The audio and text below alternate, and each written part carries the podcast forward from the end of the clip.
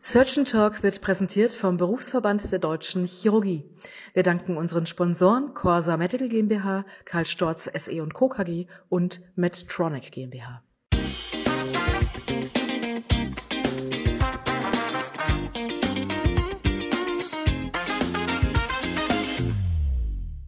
Ja, hallo zusammen. Ich darf euch begrüßen zu der nächsten Folge von unserem Podcast Search and Talk. Und äh, ich, ich bin Anna Dupré und wie ich euch versprochen habe, gibt es einen zweiten Teil des Themas die ICU-Rotation. Und letztes Mal hatte ich ja mit einem ICU-Oberarzt gesprochen, Christoph Bodelski. Und jetzt darf ich heute einen Assistenzarzt begrüßen, Adrian Sagebiel. Hallo Adrian. Hallo Anna, freue mich, dass ich hier sein darf. Und äh, ich würde dich einmal bitten, stell dich doch mal für alle vor. Ja, hallo, ich bin Adrian. Ich bin Assistenzarzt in der Allgemeinchirurgie in der Abteilung von Anna im, im UKE.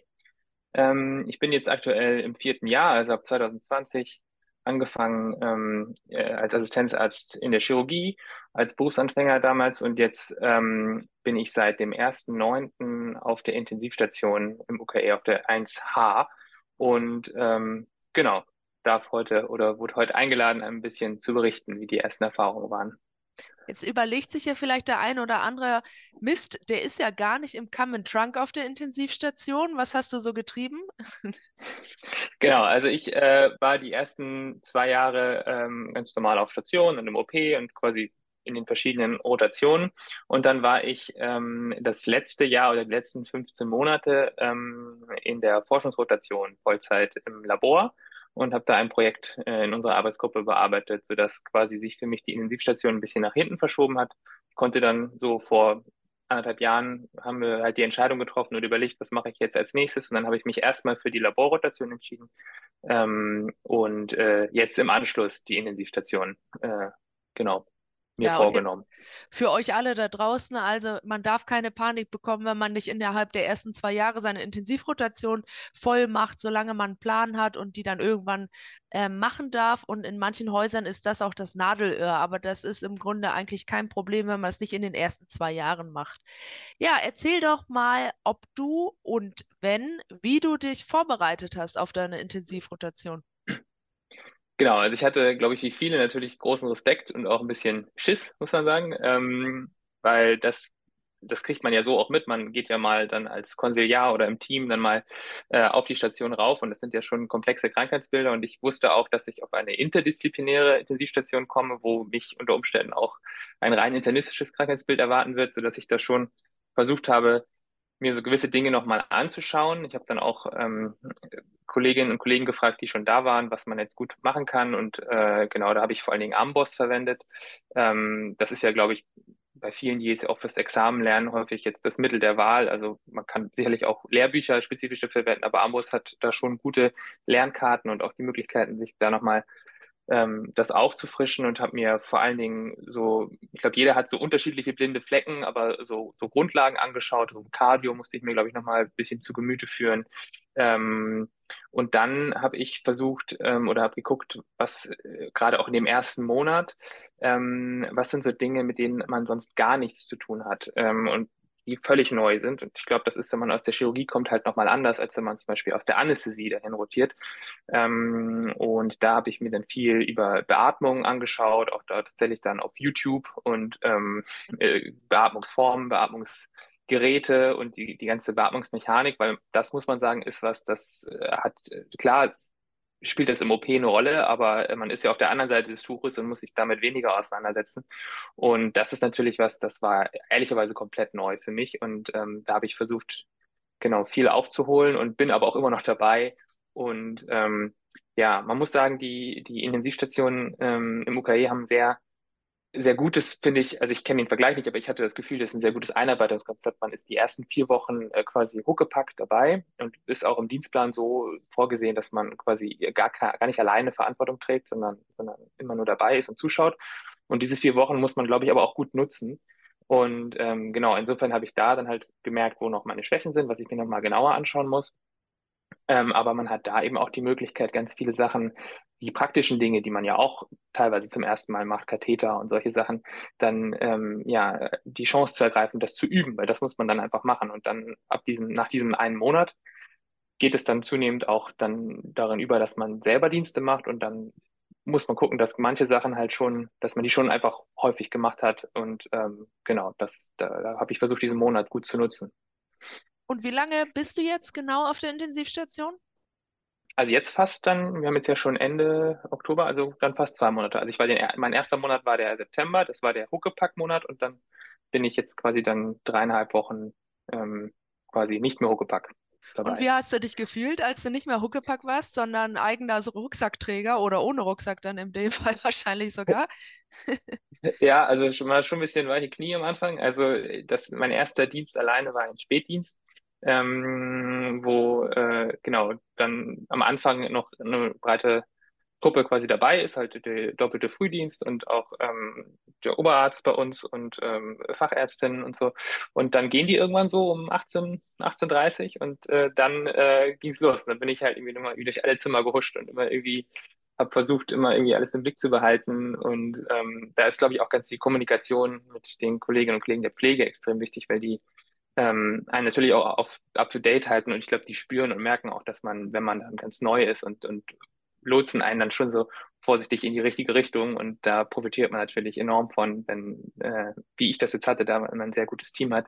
Und ähm, genau, dennoch war ich halt eigentlich, habe ich keine ruhige Minute gehabt, so hat sich das zumindest für mich angefühlt, auch wenn da jetzt nichts passiert ist in meinem ersten Spätdienst. Und mein erster Nachtdienst war wiederum ganz anders. Aber ja, erzähl äh, mal von genau. deinem ersten Nachtdienst. Ja, mein erster Nachtdienst, das war dann äh, aber keine, eine keine. Splatter oder aufregende Sachen.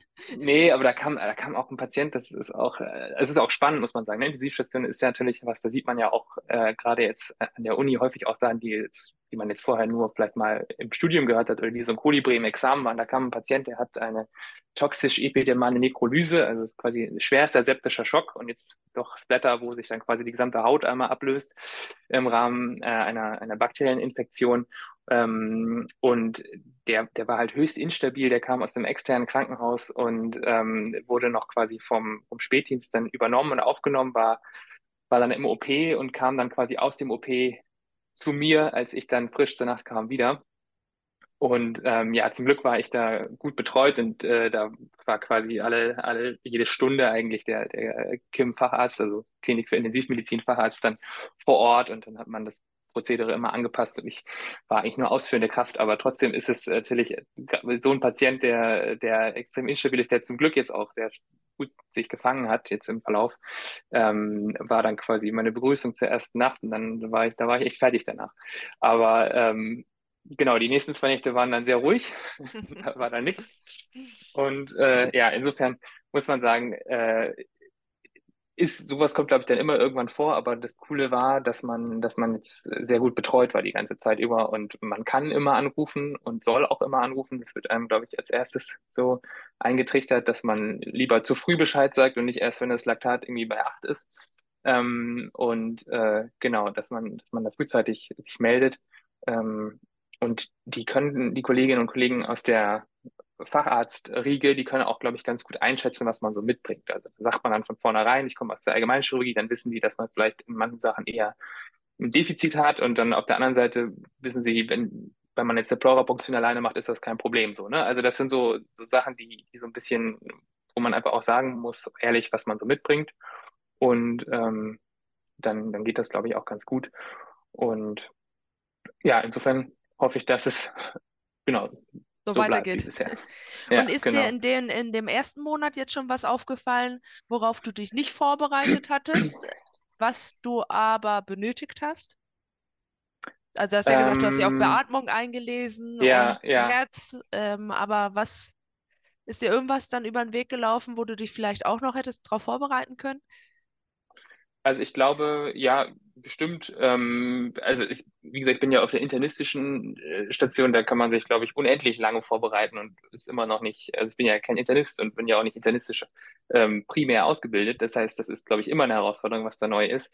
Ähm, was, glaube ich, wichtig ist oder was, was ich auch gemerkt habe dabei, ist, dass man viel diese ganzen Geräte und auch die, so Sachen, die man nicht primär ähm, im Alltag benutzt, gut verwenden sollte. Also zum Beispiel Stichwort Arterie. Ähm, eine, eine arterielle Mess Druckmessung ist ja was, was man von der Normalstation auch nicht kennt und das ist ein System, das ist eigentlich jetzt nicht super komplex, aber es hat quasi gewisse verschiedene Abgänge und da ist ein Druckbeutel dran und das muss man einmal verstanden haben. Und das war tatsächlich das arterielle System selber nicht als Teil der Einführungswoche. Und ich habe jetzt nie in der Intensivmedizin gearbeitet, auch nicht als Student oder so. Das hatte ich halt wenig Erfahrung mit. Und das wird üblicherweise von den Kolleginnen und Kollegen der Pflege aufgebaut. Und da hatte mir zum Glück die Kollegin immer einen Pflegetag. Das ist auch cool. Da hat man quasi einen Tag, wo man komplett mit der Pflege mitläuft. Äh, das so ein bisschen erklärt, wie das funktioniert. Und ähm, ich habe es aber nicht ganz verstanden, hätte ich aber noch einmal mehr nachfragen müssen. Dann hatte ich das Problem, dass quasi an meinem ersten Transport, wo ich dann alleine im Transport beim CT war, blöderweise aus äh, irgendeinem Grund jetzt die Arterie kaputt war. Und das heißt, dann hatte dieser Patient plötzlich keine arterielle Druckmessung mehr. Und äh, da musste ich dann improvisieren und äh, dann, dann gab es unten halt eine Blut Blutdruckmanschette im CT, die haben wir angebaut, dann habe ich jede Minute halt auf den Knopf gedrückt und gemessen. Letztendlich äh, hätte ich da, ich habe dann versucht, dieses System zu reparieren und am Ende hat sich herausgestellt, es war die Arterie ist wie verrutscht, es war quasi beim Überlagen ist kaputt gegangen, das hätte ich gar nicht optimieren können, aber ich hätte mich gerne noch sicherer damit gefühlt und ähm, zum Beispiel ohne Probleme jetzt neues aufbauen können. Ne? Ich habe da hatte ich dann Schwierigkeiten, jemand, wo ich alleine, ich bin dann schnell wieder hoch mit der Blutdruckmanschettenmessung und das war dann auch kein Problem, war auch alles gut. Aber in solchen Sachen, die man halt nicht täglich verwendet, also dass man einfach weiß, wie man das aufbaut, auch wenn das ja halt im Alltag quasi nicht zu meinem Aufgabenbereich gehört, ist das, glaube ich, profitiert man schon davon, wenn man da über den Tellerrand blickt und sich das zeigen lässt. Und generell eigentlich immer irgendwie ähm, glaube ich, hilft es immer, wenn man sich den ja viel erfahreneren Kolleginnen aus der Pflege da ähm, äh, ja, anvertraut, sage ich mal, oder mal fragt, wie macht ihr das eigentlich? Und jetzt genau versuche ich das auch quasi technisch zu verstehen, weil ich glaube, es ist so eine Mischung aus zwei Sachen. Das eine sind so die technischen Aspekte auch und auch die Fertigkeiten, die ganzen Katheter mhm. und die ganzen Geräte bedienen. Und das andere ist das Fachliche. Das eine kann man sich anlesen, das andere muss man einfach üben, glaube ich. Und ähm, ja, da merkt man schon, ob man, äh, ob man da jetzt ähm, sicher in was ist oder ob man halt sich über sowas Praktisches viele Gedanken machen muss. Ich glaube, das kostet Zeit und man sollte sich eher über das fachliche Gedanken machen. Und ähm, da muss man ja immer noch mal was nachschauen, noch mal kontrollieren. Und äh, ich glaube, das hilft, wenn man so eine Routine entwickelt ähm, in, in, den, in den Dingen, die zum Alltag gehören, ne? in, den, in den physischen Dingen. Und erfahrungsgemäß ist ja so, dass für die chirurgischen, hattest du ja selber auch gesagt, für die chirurgischen Assistenten und Assistentinnen ähm, die Fertigkeiten leichter zu erlernen sind oder man eben schon die, das ein oder andere Skill mitbringt. Also du kannst ja mal erzählen, was man da so alles an Fertigkeiten macht auf der Intensivstation.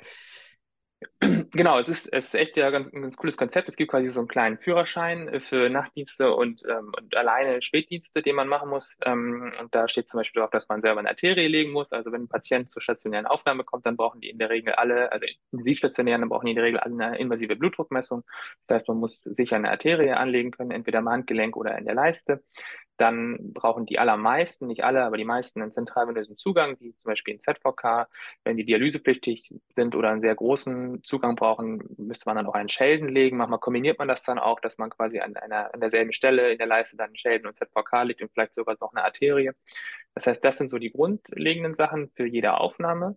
Dann ist eine Bronchoskopie eine, eine, ja, mehr oder weniger schon invasive, aber doch routinemäßig durchgeführte Diagnostik bei zum Beispiel irgendeinem respiratorischen Problem, wenn man das Gefühl hat, da ist eine Sekretverlegung und die sollte man grundlegend mit der Darstellung aller Ostien selbstständig ähm, durchführen können und dann Pathologien erkennen oder halt auch eben Sekret ähm, freiräumen können. Das gehört dazu.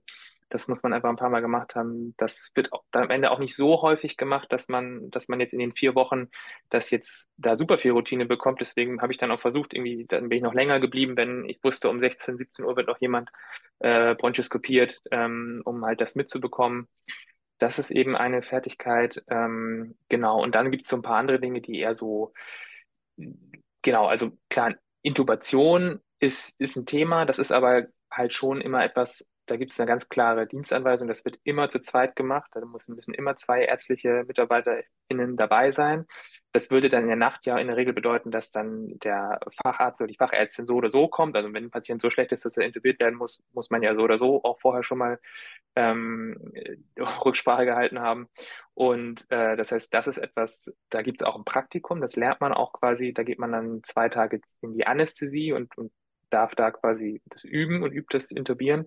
Aber das, was ich da mitgenommen habe, oder was da, glaube ich, das Wichtigste ist, dass man äh, weniger das Intubieren selber, sondern das Maskenbeatmen. Also wie kann ich jemanden bridgen bis hin zur Intubation? Und das, muss man sagen, ist in der Chirurgie ja jetzt im Alltag auch nicht, nicht Standard. Ne? Also das ist ja eine, für die Kolleginnen und Kollegen aus der Anästhesie ist das das Normalste von der Welt, das machen die vor jeder Intubation, aber da muss man dann irgendwie den Griff, C-Griff, die ganzen Handgriffe, wie kann ich einen Atemweg verbessern mit den Güdel-Wendeltubus, äh, dass man, dass man die Sachen alle irgendwie zumindest sicher benennen kann oder gucken kann, dass man, dass man weiß, wo die sind, das ist, glaube ich, schon, schon die halbe Miete. Und jetzt war ich glücklicherweise noch nicht in der Situation, dass, dass ich jetzt quasi intubieren oder auch reanimieren musste, wo man ja auch dann äh, an den Atemweg muss. Ähm, aber das wird sicherlich kommen und äh, klar, da habe ich auf jeden Fall auch Respekt von. Das ist auch etwas, was man, was man üben muss und was man, wo man sich dann quasi an den, kann man an der Puppe üben oder halt an diesen zwei Tagen in der Anästhesie. Da wird man, glaube ich, schon ganz gut vorbereitet. Und wie gesagt, das ist ja hier im UKE etwas, wo man nie alleine, per Definition nicht alleine sein darf. Ne? Und ähm, insofern, ja, hoffe ich, dass es äh, dann auch klappen wird. Und ähm, genau, das sind so die wichtigsten Dinge. Und dann gibt es so ein paar Routine-Sachen. Also wie gesagt, was ich schon gesagt hatte, Pleurapunktion, Thorax-Drainage und solche Sachen, das sind ja aber eher Dinge, die, die jetzt, außer es ist der absolute Spannungsstrom-Thorax, das ja auch sein kann, aber dann kann man ja zur Not, kann man ja auch immer sich das Backup aus der Chirurgie noch holen, ne, die, mhm. die ja auch da ist, ähm, oder halt den, den Kim-Facharzt oder so. Also das ist ja dann äh, quasi auch tendenziell ein chirurgisches Problem. Äh, und je nach Ausbildungsstand ist das dann, glaube ich, was, was man äh, aber aus der Chirurgie ja vielleicht schon auch mal mitbringt. Und ähm, ja, was ich auch äh, das Gefühl habe, was, was, was, wo ich das Gefühl hatte, wow, immerhin das kann ich, ist ähm, Ultraschall. Also das ist auch eine sehr viel verwendete, routinemäßig verwendete Diagnostik und da muss man sagen, das machen wir ja auch in der Notaufnahme eigentlich ständig oder auf Normalstationen, also dass man Pleuralguss schallen kann, dass man die Vena cava schallen kann als Volumenstatus, ne? Also das ist ja jetzt, das haben, haben wir jetzt auf Normalstationen nicht so häufig gemacht, aber das ist ja quasi einfach die Darstellung der Vena cava. Wenn man die Leber schalen kann, dann kann man die Vena cava da auch schalen. Also das sind Sachen, die, die man dann doch, also wo ich jetzt nicht so große Probleme hatte, glücklicherweise, ähm, mit dem Ultraschall das gut darzustellen. Ich weiß nicht, wie es Kolleginnen und Kollegen da geht, ähm, aber äh, das waren so eine der wenigen Momente, wo ich dachte, oh, immerhin, das kann ich. So, und den Rest muss man sich aneignen. Ich erinnere mich noch dunkel, dass das Highlight immer die Tracheotomie war. Ähm, Ja. also die Dilatative dann ja auf der Mhm. Intensivstation. Ähm, das ist so das, was man dann auch mal irgendwann auch mal dann zusammen mit den Kollegen und Kolleginnen machen darf. Äh, warst du schon bei einer dabei, beziehungsweise hast assistiert? Jetzt in der Sch- Äh, Intensivmedizin, nicht in der Chirurgie, da machen wir das ja auch ab und an, eine, eine Ja. chirurgische Tracheotomie. Wir hatten mal eine Koniotomie. Das war so Mhm. ein, ähm, das war aber so ein Spezialkonzept, wo wir im Prinzip, wo es eigentlich darum ging, dass der Patient gar kein, gar kein Oxygenierungsproblem oder ähnliches hatte, sondern der, der hatte immer ein Sekretverhalt ähm, und vor allen Dingen ein Sekretlastproblem. Und da war die Idee, dass man über die Koniotomie mit einem kleinen Absaugschlauch ihn halt regelmäßig absaugen Mhm. kann. Er war ganz normal trotzdem weiter atmet. Das war leider frustrant, er wurde am Ende chirurgisch tracheotomiert. Ähm, aber genau, deshalb war ich da einmal dabei, aber äh, jetzt so noch nicht. Aber besagter Patient selber ist so, dass er sich häufig äh, im Delir dann häufig auch das Tracheostoma zieht. Das heißt, wir waren dann häufiger wiederum andersrum dabei, dass wir jetzt das chirurgische, äh, die chirurgische, die Kanüle der chirurgischen Tracheostoma wieder platzieren konnten. Und das ist beim chirurgischen natürlich angenehmer, weil das ja eher wie so ein Scheunentor ist und nicht kollabiert. Ne? Und ähm, das war die, äh, das ist so meine Erfahrung mit Tracheotomien, begrenzt darauf. Ja gut, aber Koniotomie, dann steht ja nichts mehr im Wege, dass du mal auf äh, im Battlefield mit einem Kugelschreiber jemanden den Luftweg rettest. Also wenn Ja, du das jetzt ja. schon gesehen hast. Ja, ich habe eigentlich, ich hatte mir ja noch aufgeschrieben, was ist die größte Herausforderung? Mal schauen, ob du da was ähm, nicht, das, das drauf antworten kannst. Ich glaube, du hast schon. Prägnantes. Ha. Ja, ich weiß, nicht, die größte Herausforderung ähm, ist, glaube ich, äh, den Überblick zu behalten über das alles, weil man ähm, viel ähm, auf vieles relativ zügig reagieren muss oder man muss, glaube ich, man sieht so unglaublich viele Parameter, also Vitalzeichen, ähm, aber auch, auch Laborparameter, Laktat und sowas. Und das muss man alles irgendwie integrieren. Und dann muss man immer sehen, was ist jetzt für diesen Patienten relevant und was hat bei dem Patienten, der ist jetzt der Dialyse, da spielt die eine Sache weniger eine Rolle als die andere. Mhm. Ähm, und äh, an welchen Schrauben kann ich drehen und mit welchen mache ich es besser, mit welchen mache ich es vielleicht unbewusst, ungewollt schlechter. Und ähm, ein Gesamtverständnis für diesen Patienten zu haben. Und, und das ist, glaube ich, das ist für mich die größte Herausforderung im Moment. Und ähm, äh, das be beinhaltet natürlich ganz viele einzelne Punkte. Ähm, deswegen kann ich jetzt gar nicht, was, was da jetzt spezifisch ist, was ich daraus sagen könnte. Ich würde jetzt nicht sagen, irgendwie ein ZVK in der Leiste ist das größte Problem, weil das ist etwas, das ist immer sehr unterschiedlich. Da gibt es natürlich Patienten, mhm. da ist es schwieriger, da ist die Anatomie anders äh, oder da ist irgendwo eine Thrombose und dann ist ein Katheterwechsel schwierig. Äh, aber für mich ist diese Gesamtheit das Problem eher und das, das Interessante ist, dass das der Christoph ähm, letztes Mal auch gesagt hat, dass eigentlich die Schwierigkeit daran besteht, aus den ganzen Informationen, und du hast eine Flut an Informationen, das Wichtige herauszufiltern. Das ist ja. ganz witzig. Also ich glaube, du hast das ja noch gar nicht gehört, was Christoph gesagt hat. Ähm, dass du das jetzt äh, von nee. der anderen Seite genauso sagst, ähm, ist okay. in der Tat ganz lustig. Ähm, aber zeigt dann vielleicht den Zuhörern und Zuhörerinnen auch, äh, worauf es dann letztlich ankommt. Nämlich erstmal versuchen, so einen Grundstock an, an ähm, Wissen anzueignen und äh, dann diese ganzen Infos, die auf einen zuströmen. Und das ist ja leider das Unangenehme auf der Intensivstation, dass du ja in einer Tour nur beschallt wirst und beschossen ja. wirst mit Informationen. Also entweder mit Tönen ja. durch Alarme oder eben mit äh, Daten in irgendeiner Form. Dauernd Alarme. Und ähm, das macht ja so eine Art Stress noch mit aus. In meinen Augen war das äh, großer ja. Stressfaktor eigentlich. Ja, genau. Also wie gesagt, in meiner ersten Nacht oder ersten Spätdienst bin ich dann irgendwie zu jedem Bimmeln hingerannt und äh, dann äh, habe ich gesehen, okay, da war grad, ist gerade die Pflegekraft, die eine WGA abnimmt und deswegen ist jetzt irgendwie, hat es da gerade gepiept so, ne? Und äh, da wird man natürlich dann auch ruhiger dann und, und, und weniger nervös, aber ich glaube, so ein bisschen bleibt das auch bestehen und es gibt ja sehr, sehr viele Alarme und da muss man immer so ein bisschen filtern, fängt sich das jetzt gleich wieder? Ist das was, dem ich jetzt mittelfristig Aufmerksamkeit geben muss? Und dann gibt es natürlich den roten Alarm, das ist ein ganz anderes Geräusch, da muss man dann sofort hingehen, weil das ist dann irgendwie eine Asystolie oder eine Sättigung von 50 oder also, also irgendwas Dramatisches. Ne? Und das ist dann manchmal auch ein Fehlalarm, äh, aber das muss man dann vor Ort klären, ob das ein Fehlalarm ist oder nicht. Und, äh, ja, genau. und jetzt nochmal dein abschließender Tipp an die ZuhörerInnen.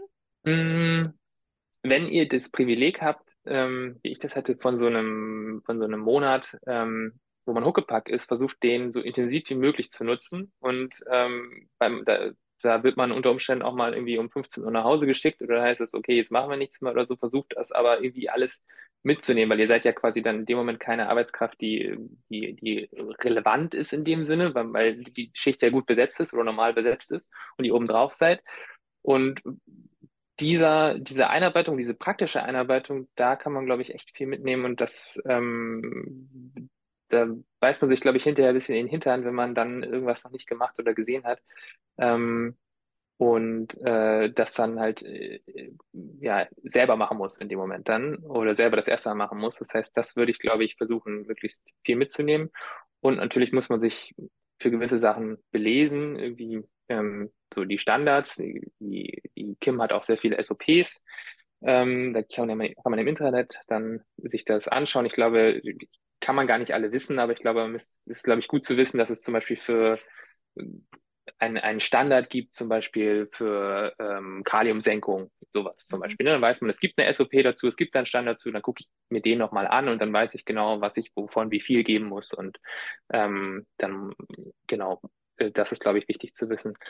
Und äh, ja, nutzt diese Einarbeitung so intensiv wie möglich und guckt, dass ihr die, die physischen Sachen möglichst schnell routiniert hinbekommt, weil dann ist es halt, glaube ich, etwas, wo man sich dann mehr mit den Patienten und mit den, mit den Fällen beschäftigen kann und dann muss man weniger an irgendwie einem ZVK Zeit verbringen, auch wenn das sicherlich immer wieder auch schwieriger ist. Ne? Es gibt dann halt welche, die gut laufen und dann auch welche, die mal eine Stunde dauern. Und ähm, ja, ich hoffe, dass es, äh, dass ich jetzt nicht morgen über einem stehe und irgendwie zweieinhalb Stunden da brauche, aber. Das wird ja dann keiner genau. erfahren. ja, genau. Ja, gut. Also ich äh, glaube, du konntest äh, dein das Leben des äh, Rotationsassistenten in der Intensivmedizin gut äh, zeigen und äh, uns einen Einblick geben. Danke, dass du mitgemacht hast, Adrian. Wenn ihr Gerne. Fragen habt, dürft ihr ähm, natürlich auch immer überall zu Fragen stellen oder auch Anregungen schicken, wenn ihr mal ein anderes Thema hören wollt oder auch noch mehr solche Themen, die euch dann in eurer Aus- und Weiterbildung betreffen, wie eben die ICU-Rotation, kann man das auch aufgreifen und in solchen Podcasts nochmal ähm, erläutern und besprechen. Und ich sage danke an Adrian, genießt den Abend. Danke fürs Danke. Mitmachen und das war's mit dem Search and Talk Podcast, die zweite Folge von dem Teil ICU-Rotation. Tschüss, Adrian. Tschüss.